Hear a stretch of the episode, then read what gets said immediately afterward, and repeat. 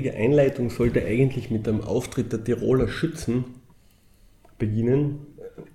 Äh, herzliches Grüßdenk aus Innsbruck. Hm, ich habe mich mit einer Kollegin mit einem ganzen, mit einem ganzen Sack voll Berufserfahrung anlässlich eines anderen, eines anderen Themas in Innsbruck getroffen. Wir sitzen gerade in einem hochherrschaftlich holzvertäfelten Raum von einem altehrwürdigen Café in Innsbruck. Ähm, ich begrüße Angela Nacke. Hallo Angela. Hallo Markus.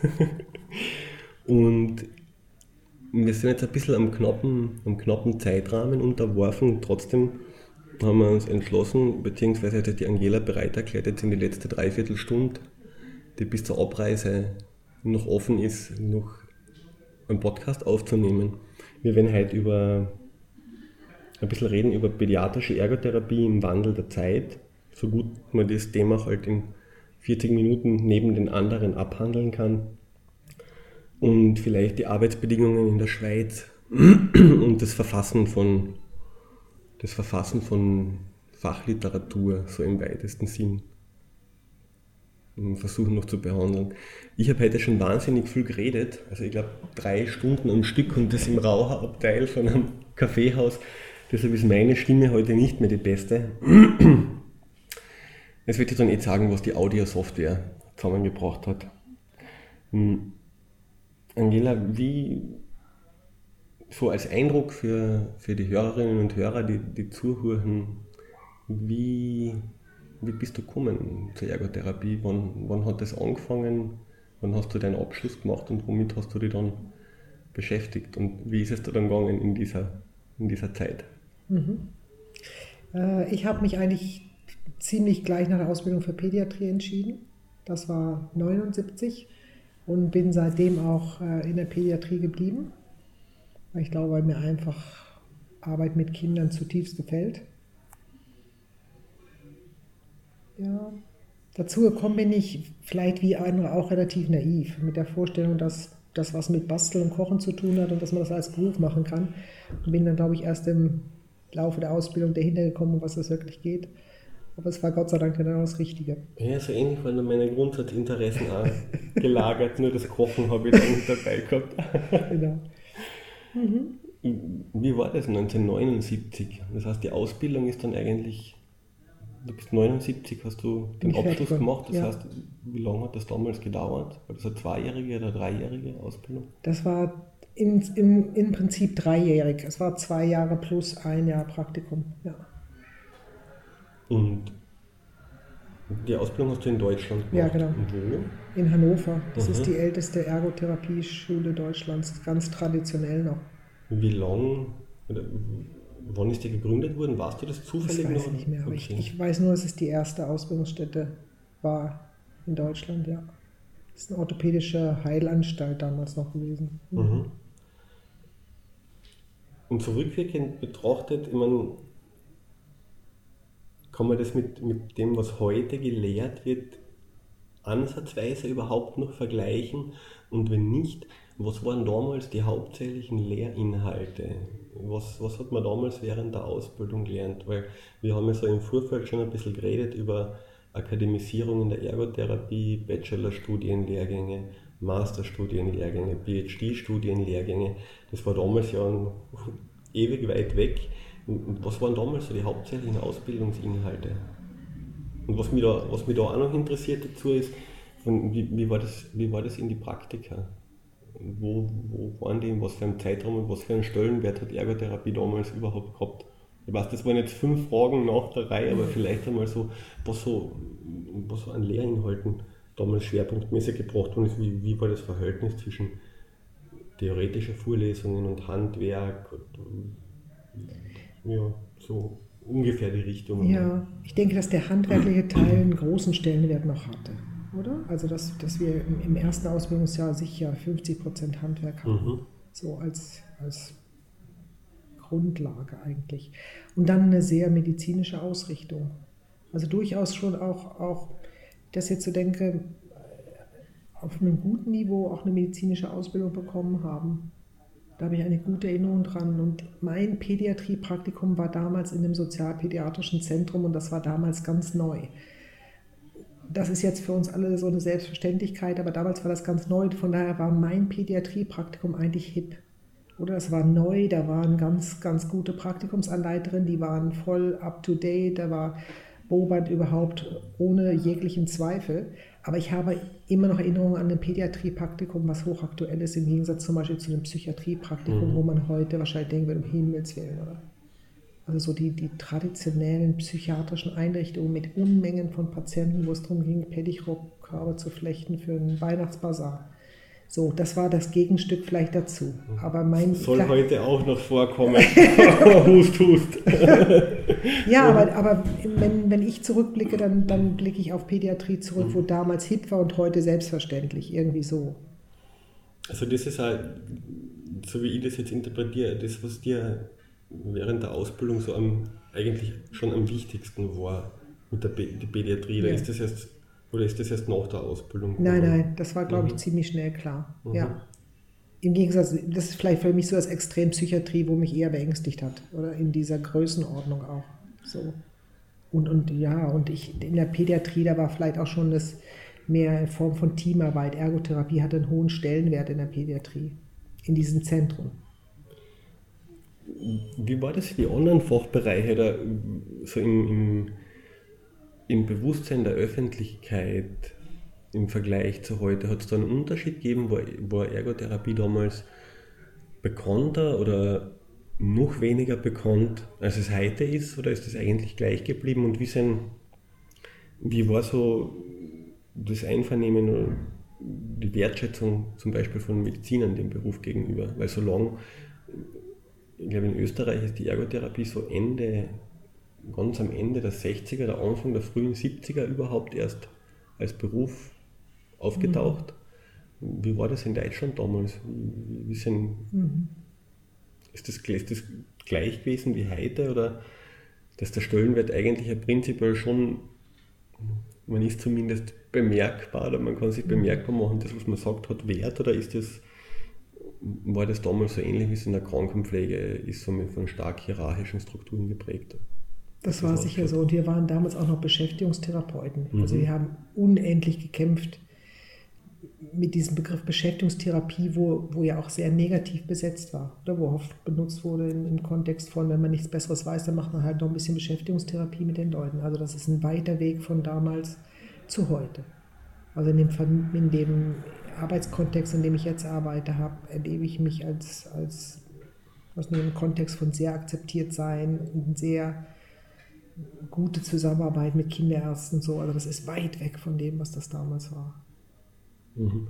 Ja, ich meine, Gott sei Dank in dem Fall, dass das mit dem ja. immer so viel zu tun hat.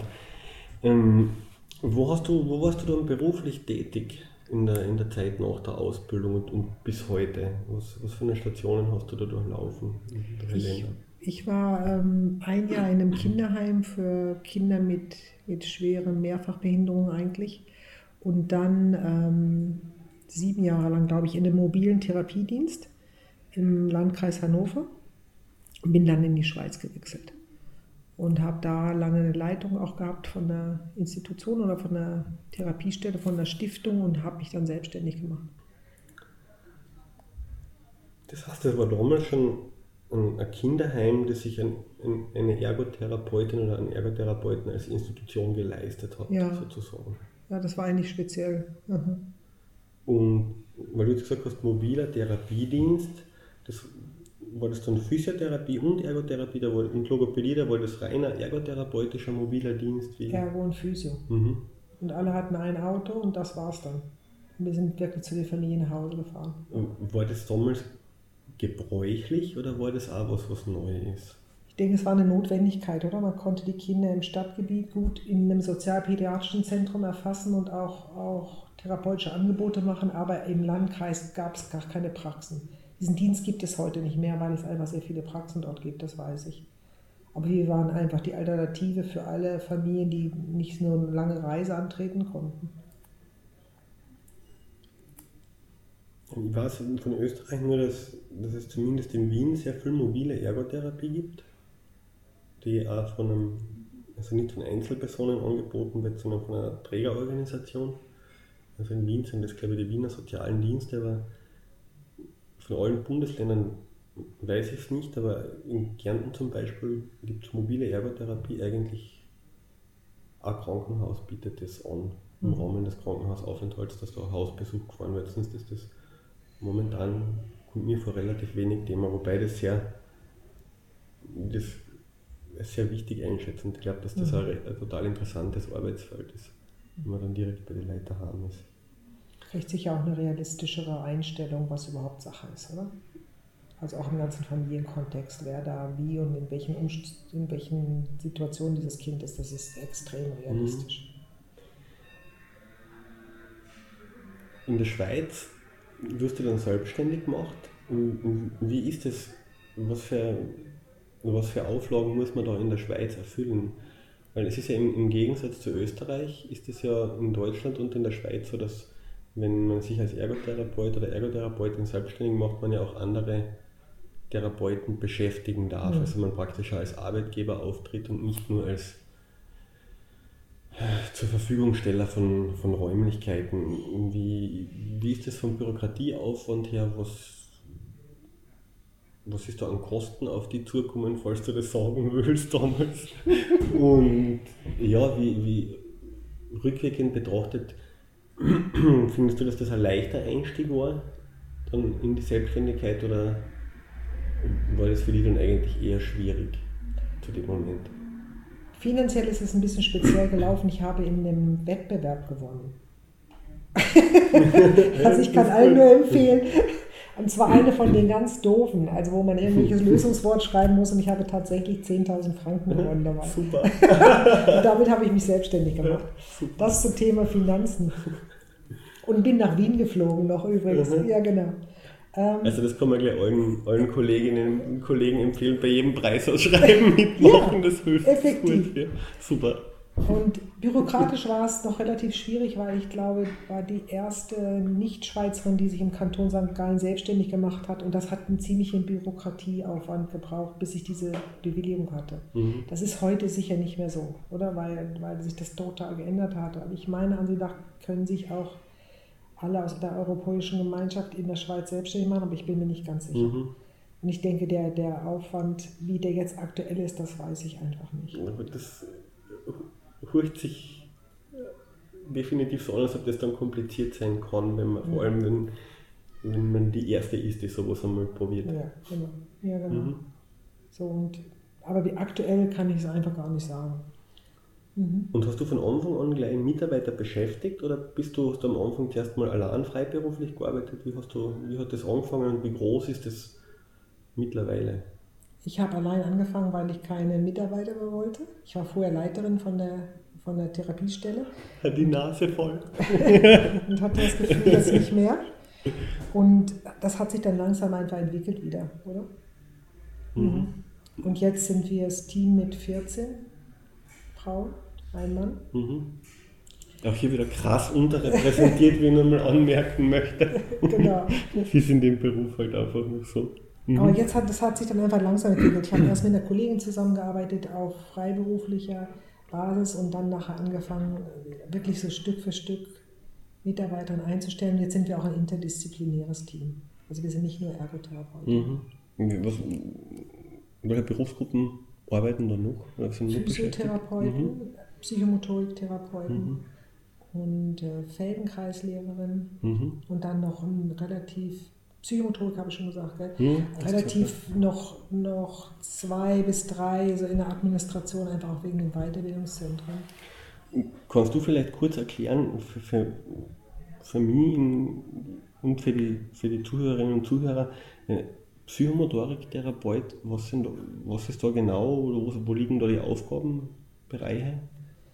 Die überschneiden sich sicher zum Teil, mhm. aber Psychomotorik-Therapeuten haben pädagogisch-therapeutischen Background und werden wir immer noch aus dem medizinisch-therapeutischen mhm. Background mhm. kommen. Und in der Regel sind das in der Schweiz auch zwei verschiedene Institutionen. In unserer Schulgemeinde ist das unter ein Dach gelegt worden. Wir werden praktisch, die werden praktisch über die Schulgemeinde auch finanziert. Und ähm, bei uns im Zentrum kann ich einfach sagen, arbeiten die viel mehr auch mit Gruppen.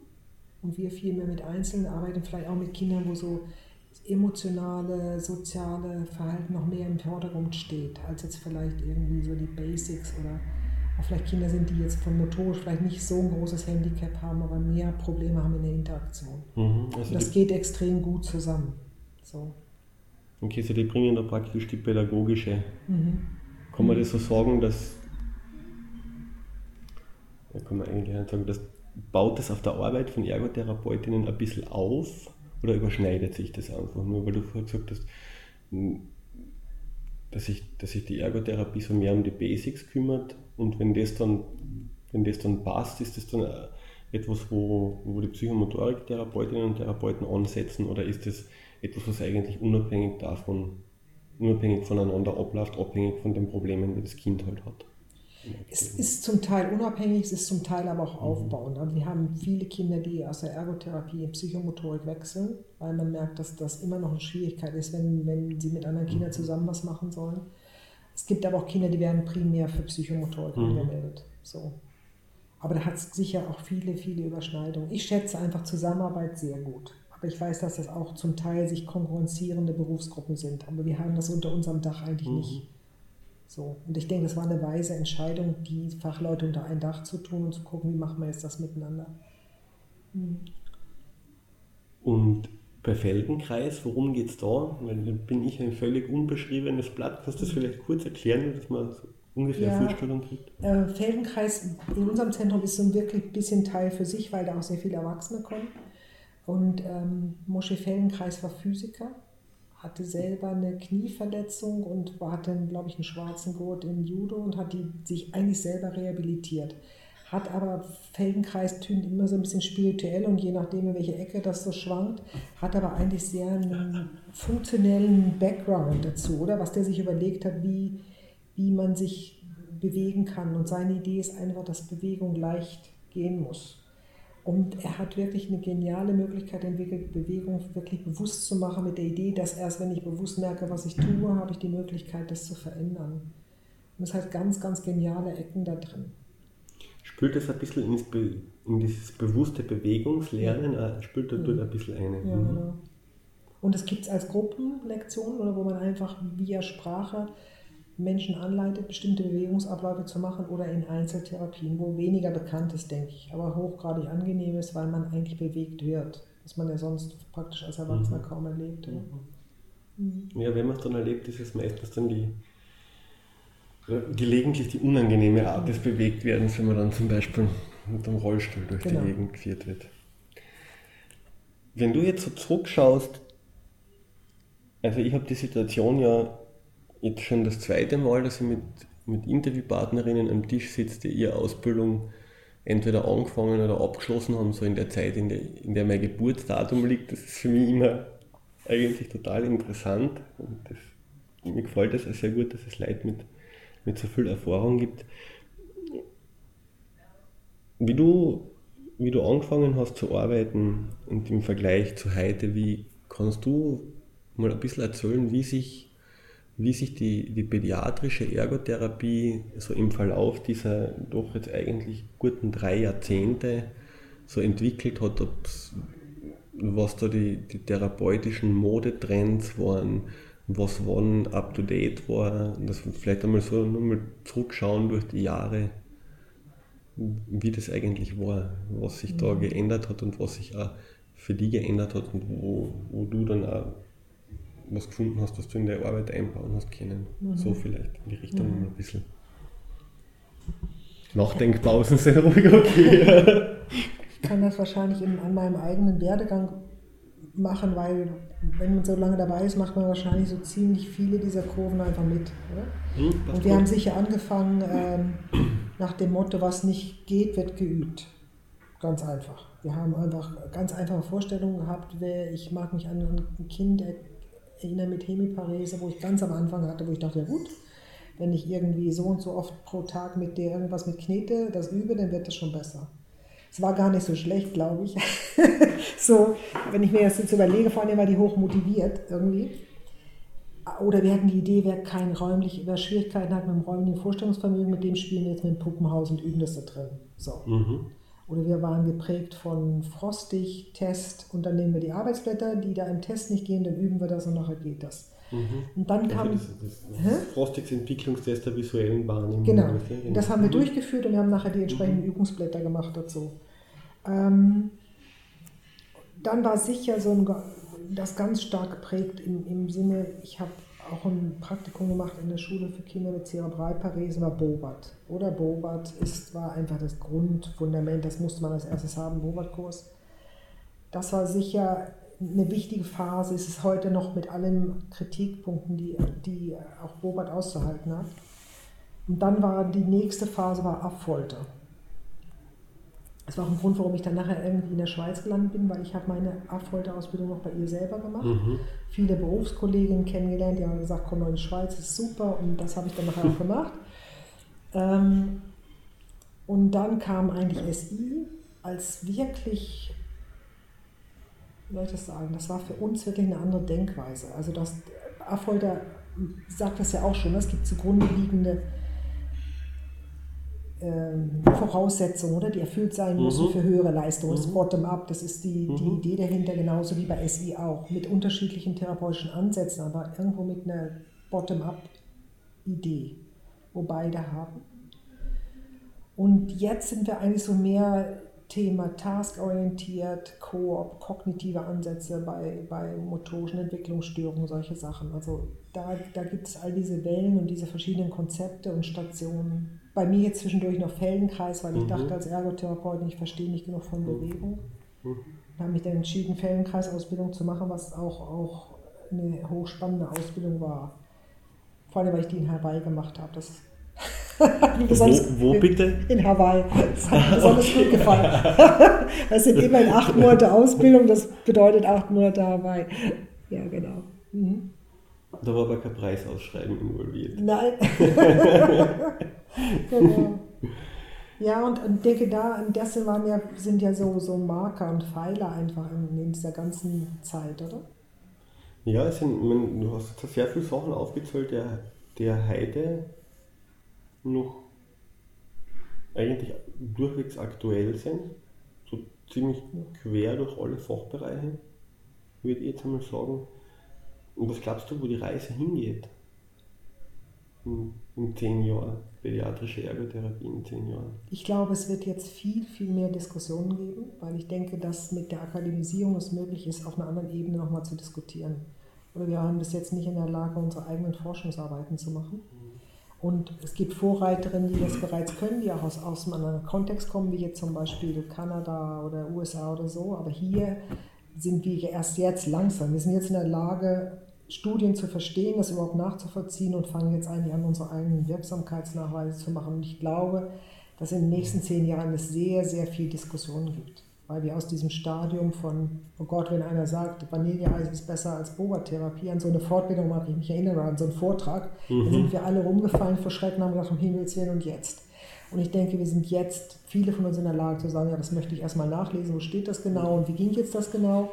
Und jetzt in dem nächsten Schritt in der Lage sein werden, anzutreten, zu sagen, und ich möchte jetzt einfach beweisen, dass das, was ich mache, eine Wirksamkeit hat. Und wir sind da ein bisschen zurück. Also wir sind noch, ich finde, das ist noch nicht lebendig, oder? Wir sind immer noch, es gibt einige, die können das und es gibt ganz mhm. viele, die können das noch nicht.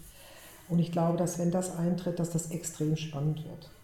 Also ich, ich schätze mal, dass hm, naja, also im Vergleich zu Amerika, denke ich mal, sind an, an, ergotherapeutische Forschungsgeschichte grob geschätzt einmal 20 Jahre. Das traue ich mich schon zu sagen. So im, im, im, Zentral, im Zentral, im deutschsprachigen Teil von Europa halt, sage ich mal, also so Deutschland, Österreich, Schweiz. Und in Österreich ist es ja so, dass das im Zuge von diesem von dem Bologna-Prozess umgestellt worden ist. Es sind jetzt, glaube ich, alle Studentinnen, die jetzt anfangen, letztes Jahr angefangen haben, die sind, glaube ich, mittlerweile an einer Fachhochschule und wenn einen Bachelor machen und du hast die Gespräche mit denen, es sind halt auch so Sachen zum Außerhören gewesen, ja, wie man am, sie haben am Anfang dann auch Studien lesen und auf Englisch und die Qualität bewerten und dass das am Anfang alles ganz furchtbar mühsam und wahnsinnig anstrengend ist. Aber wenn du das dann 20 Mal gemacht hast oder so, dann geht das auch schneller und das kriegt dann also was da jetzt halt Rückmeldung kriege, aber man interessiert sich dann auch dafür. Und ich denke mal, dass das, dass das ganz wichtig sein wird, vor allem äh, ja, auch in Zeiten des, des, Kostendrucks im Gesundheitssystem, also in, in Österreich wird gespart. Wie ist das in der Schweiz mit Krankenkassen, mit, mit finanziellen Ressourcen, wie wenn du, wenn du freiberuflich bist und sozusagen ein, eigentlich einen Betrieb hast, du leitest ja eine Firma, hm, merkt man schon was von Einsparungen generell im Gesundheitssystem? Betrifft es die Ergotherapie nicht so oder ist das in der Schweiz eigentlich generell noch nicht so Thema? In der Schweiz wird auch gespart und in der Schweiz ist es genauso Thema. Und wir kämpfen genauso wahrscheinlich wie andere auch für Kostengutsprache. Also das ist unser täglich Brot. Mhm. Das ist gar kein, ist glaube ich kein großer Unterschied. Mhm. Da geht es uns wohl allen gleich. Ja. Okay, das heißt, wir sind vom repetitiven Üben bis, zur, bis zu den Studien mal so im Schnellverfahren gereist. Ähm, du publizierst ja auch, also jetzt äh, abseits von der von der Webseite, die im dem Artikel zu dem Podcast nochmal gesondert verlinkt ist. Ähm, du hast ein Buch geschrieben, war ein ganzes, es war nicht nur ein Buchkapitel, war so ein richtiges Buch. Ähm, das ist Ergotherapie bei Kindern mit Wahrnehmungsstörungen, erschienen im Thieme Verlag. Wie dick ist das Ding? Ich glaube 280 Seiten mhm. oder sowas. Mhm. Mhm. Wann, Wann ist denn das erschienen? Ich glaube, es ist fünf Jahre her. Ja. Ungefähr. Ich, stimmt das? Weiß ich, nicht. Ja, ich weiß es auch nicht. Ich weiß es auch nicht. Ich muss dann auch nachschauen, ich verlinke um, das um das rum, genau. Alles kann man liegt schon ein Stück zurück, genau. Mhm. Mhm. Wie bist du dazu gekommen? Weil man legt sich nicht am Abend hin und steht in der Früh auf und denkt sich mal, hm, ich glaube, ich schreibe mal ein Buch. Mhm. Wie, wie war das? Weiß auch nicht. Ich glaube, ich würde nicht wieder so da dran gehen, wie ich damals da dran gegangen bin. Wahrscheinlich wirklich mit der Idee, ich würde gerne ein Buch schreiben. So. Ähm, und habe dann mit dem Thieme Verlag wirklich einen Verlag gefunden, der mir das ermöglicht hat. Der gedacht hat, das ist eine gute Idee, das machen wir jetzt. Also das war ein, aktives, ein aktiver Wunsch von dir, mit dem du an einen Verlag herangetreten ja, bist. Ja, ich habe mhm. vorher ein Kapitel geschrieben zum äh, das Bobert-Konzept im Alltag des Kindes, glaube ich, oder irgend sowas. Und dadurch hatte ich Kontakt und das ging relativ gut mit dem Kapitel, was mich dann ermuntert hat zu meinen, dass dann vielleicht auch ein ganzes Buch geht. So, das war der Anfang. Mhm. Ja. Und zu der Zeit bei, bei Thieme der Wunsch, praxisbezogene Bücher zu machen. Also Bücher, die, die vielleicht für, für Praktiker eher zu brauchen sind. Mhm. Mhm. Ja, dann habe ich mich auf den Weg gemacht und habe x mal die Deadline verschoben und wie. Wann hast du angefangen mit der Arbeit am Buch? Also ich habe sicher zwei Jahre gehabt, mhm. denke ich. Also von der ersten Idee, das geht ja noch, bis es dann mal mhm. losgeht und einen Vertrag hast und so. Mhm. Und das sind aber, ich meine, du hast in dieser Zeit ja nicht aufgehört zu arbeiten, ja. mal sehr stark an, sondern es ist ja was, das da so nebenbei passiert. Ich habe vielen Ferien geschrieben, oder? Weil man kann nicht ein Buch schreiben das schreibe ich mal eine halbe Stunde, das ist unmöglich. Also man muss wirklich ganze Zeitfenster haben und dann irgendein Kapitel nachgehen und, und sich dann wirklich reinknien und dann vielleicht zwischendurch in Ferien irgendwie am Strand langlaufen und dann wieder schreiben und so. Und dann wird es, dann macht es auch wirklich Spaß, weil man dann so in diesen Groove kommt und auch nichts anderes mehr denken muss und nur in dem sein kann. Dann ist es wirklich sehr, sehr befriedigend, finde ich. Jetzt im Nachhinein. Es, hat, es ist auch extra, also man unterschätzt das sicher, was das ist. Weil ich habe dir es vorhin gesagt, ich, man denkt, wenn man fertig das Manuskript hat, ist mhm. das Buch fertig. Mhm. Und das ist, dann kommt noch eine ganze mühsame Phase von eben Fotografien machen. Und ich hatte eine Fotografin, die hat das fotografiert und die hat mir nachher gesagt, hier sind 2000 Fotos, jetzt musst du die besten raussuchen. Und allein 2000 Fotos nur hochzuladen, ist schon irrsinnig. Und die müssen nachher alle eine Bildunterschrift kriegen, die müssen dann alle in das Bildverzeichnis und, und, und. Also das, was nachher kam, habe ich nicht richtig eingeschätzt, was das heißt. Du hast es ja, also das ist noch nicht so lange her, also das ist, du hast, du hast ja schon am Computer gearbeitet, mhm. bei der Verfassung. Was hast du da für ein Programm verwendet dafür? Einfach Word. Ja, okay. Ja. Mhm. Hat es hat gut funktioniert für dich, oder? Ja. Aber ich habe das, was ich dir gesagt habe, ich habe alles mit Mindmaps gemacht und dann eigentlich mhm. erst geschrieben. Man kann nicht sagen, ich fange heute mit Kapitel irgendwas an. Also muss ich, ich konnte das nur so von großer Übersicht zu kleiner und noch kleiner und dann abarbeiten. Was waren denn für die die größten, die größten Probleme? Oder die größten Probleme, die, die größten Herausforderungen betreffend des Verfassens von so einem? Weil es ist ja doch 200, man, es ist einmal viel Text. Mhm. Es steckt da viel Wissen drin, aber trotzdem muss man das ja irgendwie mal zu Papier oder zu Bildschirm bringen. Gibt es irgendwas, wo du sagst, das war für dich besonders anstrengend oder wo du mal fast verzweifelt wärst oder wie war das mit den Deadlines dann am Schluss? Die waren einfach nett mit mir, oder? Die waren einfach nett mit mir. Irgendwie oder auch erfahren mit Autoren, die so wie ich da jetzt zum ersten Mal dran gehen oder keine Ahnung. Aber ich habe da wirklich viel Spielraum gehabt, bis es dann irgendwann auch klar war, jetzt habe ich keinen mehr. Und ich bin sicher auch jemand, der so last-minute-mäßig funktioniert. Also wenn ich keine Deadline habe und ein bisschen mhm. Druck, dann, dann habe ich tausend andere Sachen, die ich auch noch mhm. machen muss und so. Die dann aber natürlich viel wichtiger sind in dem Moment. Ja, genau. aber ich denke, ähm, ich glaube, so wie ich damals schreiben durfte, wirklich, was ich dazu finde und was ich dazu meine, das wäre jetzt auch gar nicht mehr möglich. Also ich denke, es geht auch sicher man irgendwann um eine Überarbeitung davon. Und ich denke, dass man jetzt und ich das auch, auch sicher besser könnte, mit Literaturhinweisen, Studien zu arbeiten, zu belegen, was man da schreibt. Aber ich hatte damals extrem viel Freiraum. Und ich konnte wirklich aus der Praxis schreiben, was ich in der Praxis sehe und was ich in der Praxis mache und warum ich das mache. Das Buch ist, hat sich extrem verbreitet. Das ist offensichtlich auch ein Bedürfnis von vielen Kollegen, dass sie wissen wollen, was machen die und warum machen die das und wie sieht das in der Praxis aus. Also das ist ein, ein das ist wirklich ein großer Erfolg gewesen nachher. So. Aber es ist eine ganz einsame Geschichte, oder? Zwei, drei Jahre mhm. mit sich und dem Laptop und keine Ahnung, ob das irgendjemand mhm. interessiert. Mhm.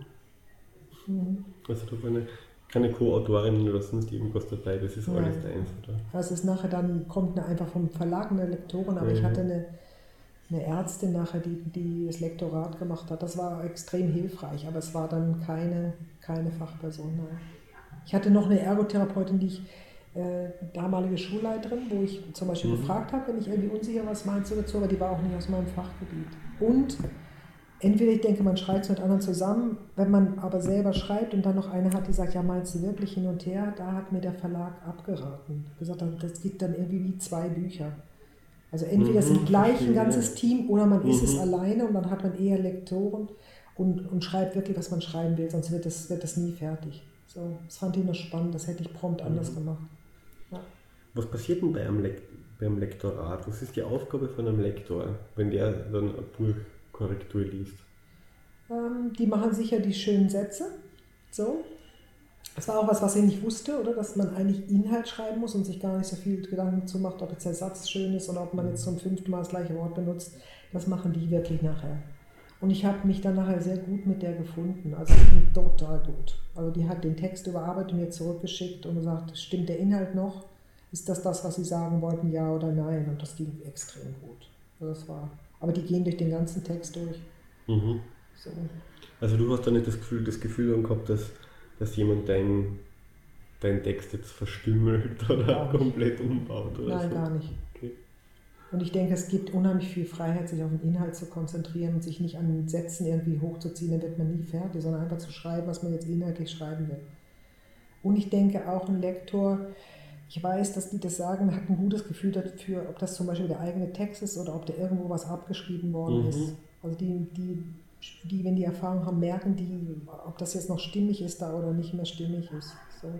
Mhm. Ja, sie, das ist heute dann sowieso schon glaube ich, ein bisschen schwieriger, so in, in mhm. Zeiten von äh, zurücktretenden Politikern aufgrund mhm. einer sehr hohen Plagiatsanzahl in, in ihren Abschlussarbeiten. Ja. Und ich denke mir, dass, das, dass da die Verlage auch mittlerweile auch schon Mechanismen haben, wo mhm. sie schauen, dass da nichts passiert. Ja, es ist total interessant, was, wenn, wenn jetzt jemand ein bisschen publizieren gerne ein bisschen publizieren würde oder das Gefühl hat, dass er zu einem Thema was zum Sagen hat und dass der, der das aber nicht äh, im Internet machen will, sondern das im Print machen will, gibt es da, gibt's da was, was du, was du raten kannst, wie man da einen Einstieg findet, wenn man zum Beispiel für, für eine Zeitschrift mal was schreiben will? Oder ist das ich glaube, man müsste einfach Zeitschriften anfragen, ob die an dem Thema interessiert mhm. sind. Und ich, ich denke, man müsste wirklich irgendwas sagen wollen, wo vielleicht andere noch nicht gesagt haben. Oder ich glaube, es werden bestimmt immer noch Artikel gesucht, auch so zur Umsetzung oder von Theorie in Praxis. Also das denke ich ist, glaube ich, das, was am meisten gefragt wird, auch mit der Akademisierung. Was mache ich mit diesem ganzen Wissen, diesen Studien? Wie bringe ich jetzt das irgendwie rüber in die Praxis, oder? Weil da, da da teilt sich ja häufig die Berufswelt oder die Kollegen, die, die irgendwie in der Lehre sind, mit denen, die in der Praxis sind, oder? Und diese Brücke zu schlagen, das halte ich für wichtig. Das halte ich auch für wichtig. das hört man immer wieder. Ja, und da ich denke, da können die, die das jetzt vielleicht auch können, wirklich, wirklich was Sinnvolles tun. Also man findet ja wohl, das war ja vor zwei Ausgaben in einer, in einer Fachzeitschrift zur Metastudienanalyse zum Thema Probat, das auch von, von, die, von Studentinnen publiziert worden ist. Ich finde es immer sehr schön, wenn dann die Leute in Ausbildung auch schon was beitragen. Ich bin, mhm. ja, ich bin sowieso sehr für Informationsverbreitung zum Thema. okay, also du sagst man, das ist noch so unbürokratisch möglich, wenn es dann wirklich interessiert, dann winkt man einfach einmal in die Richtung und fragt einfach einmal an, ob es einen Bedarf gibt. Ich glaub's. Mhm. Mhm. Mhm. Ja, so zum, zum Abschluss, bevor dann mich dazu gerufen in dem Fall, hast du, hast du noch irgendwas, was du unbedingt anbringen möchtest, was du noch loswerden möchtest oder was du jungen Kolleginnen und Kollegen mit auf den Weg geben möchtest, die sich jetzt in Ausbildung befinden? Und sich mit diesem, mit diesem mittlerweile mehr wissenschaftlicheren Hintergrund oder wissenschaftlicheren Curriculum jetzt gerade immer ärgern müssen und vielleicht auch vielleicht ist jetzt das Problem haben, dass die Vorstellungen, die sie vom Beruf gehabt haben, dann mit dem, was man da dann tatsächlich auch macht, nehmen, so zum Beispiel wie ich, mit, mit Vorstellungen von Handwerk und das ist super, da reingeht und dann äh, englische wissenschaftliche Studien vorgelegt kriegt, so im, im ersten Semester, wie man tut, wie soll man mit dem umgehen, was glaubst du? Ich glaube einfach, dass die das Tool in die Hand kriegen, wo, wo ihnen ganz, ganz viel nützen wird. Das glaube ich ganz sicher. Ich habe dir das schon gesagt, ich bin Studienfreak seit dem Masterstudiengang. Ich finde es super. Ich finde, ich habe Zugriff zu eine Ressource, wo ich nicht hatte, oder? Wo, ich, wo mir ermöglicht, auch zu argumentieren, wo ich nicht einfach dastehen muss, wenn mir irgendjemand sagt, das ist jetzt so und ich weiß nicht, was ich dazu sagen soll. Also ich kann auf einer wissenschaftlichen Ebene ganz anders argumentieren. Darum denke ich, bekommen die ein ungeheuer gutes Handwerkszeug. Das ist das Erste. Das Zweite ist aber, nach wie vor brauche ich erfahrene Kolleginnen, die mir sagen, wie mache ich das jetzt mit gerade auch, ich kann nur aus der Pädiatrie reden, mit einem, der gar nicht in meine Tür reinkommt, dann nützen mir die ganzen Studien mhm. nichts, oder? Weil der sitzt immer noch im Wartezimmer. Oder? Wie mache ich jetzt das? Und wie bringe ich das ans Kind und wie setze ich das auch kindgemäß um? Ich denke, was mich manchmal ein bisschen erschreckt, wenn ich auch so ähm, im Unterricht bin, gerade so im, im Grundstudium muss auch nicht nur Ergotherapie sein, ist so dieses Multitasking, zuhören, während irgendwie die da vorne was erzählt und noch am Laptop und noch irgendwie im Internet und noch irgendwie gucken, ob jetzt ein SMS reinkommt, was ich glaube, wenn ich wirklich eine gute Therapeutin sein will, dass ich mich wirklich auf diesen Klienten, ob das jetzt ein Kind ist, ein Erwachsener, wirklich einlassen muss und dass ich in der Sozialkompetenz stark sein muss und gerade bei Kindern, dass das nicht geht, dass ich nur halb jetzt irgendwie da ein bisschen Therapie mache. Das funktioniert einfach nicht. Und da glaube ich, das ist eine ganz andere Ebene, wo nichts mit Wissenschaft zu tun hat, ist, bin ich jetzt wirklich an diesem Mensch interessiert. Und ich kann das nicht einfach sagen, ja, wir arbeiten alle klientenzentriert, das ist schon richtig, wir auch. Aber den wirklich, mich wirklich auf den einzulassen und nicht noch was anderes gleichzeitig zu tun, das halte ich, glaube ich, für elementar. Mhm. Und dann einfach, ist das mein Schlusswort? Nein, nein, das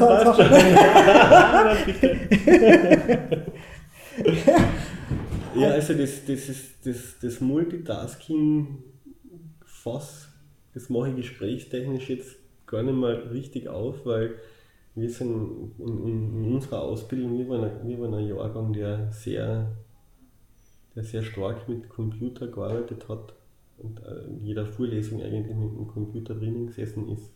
Und das, das waren so, da ist das mobile Internet so gerade richtig billig geworden. Also wir haben von der Ausbildungsstätte noch keinen Internetzugang gehabt. Heute, heute bei den FHs gibt es sowieso WLAN frei für alle. Ja, ich denke mal, das ist dann auch was, mit dem man wo man seinen Weg finden muss, auch wenn man als, als Studentin oder Student drinnen sitzt. Das halt. Es hat nicht nur Nachteile, es gibt auch langweilige Vorlesungen. Also das sage ich jetzt einmal einfach so. Mhm. Es ist sicher, ja, es ist sicher ein Thema. Okay. Da kriege ich jetzt mein letztes Wort. Ja, ja doch, Kompliment an dich und an den Handlungsplan. Das finde ich einfach super. Also ehrenamtlich das Engagement hinzulegen, das ist super. Das finde ich, das freut mich an jungen Berufsleuten, denke, das ist super.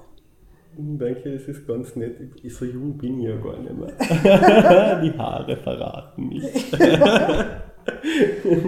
ja, es wird wohl noch ein bisschen, es wird wohl noch ein bisschen weitergehen, denke ich. Es gibt jetzt auch erst seit einem Jahr. Und schauen wir mal, was die Zukunft noch so bringt. Ich sage jedenfalls danke fürs Gespräch. Mir hat das total gefreut, weil es war, also wir haben uns um halb eins getroffen, jetzt ist es halb sechs. Wir haben sehr viel geredet, es war der Nachmittag endlich total interessant und ich freue mich immer, wenn dann so eine, eine spontanen Gelegenheiten einfach sich ergeben. Und man, Innsbruck ist eine schöne Stadt. Wenn ich das nächste Mal dort bin, dann werde ich mehr Zeit draußen verbringen, glaube ich. Mhm.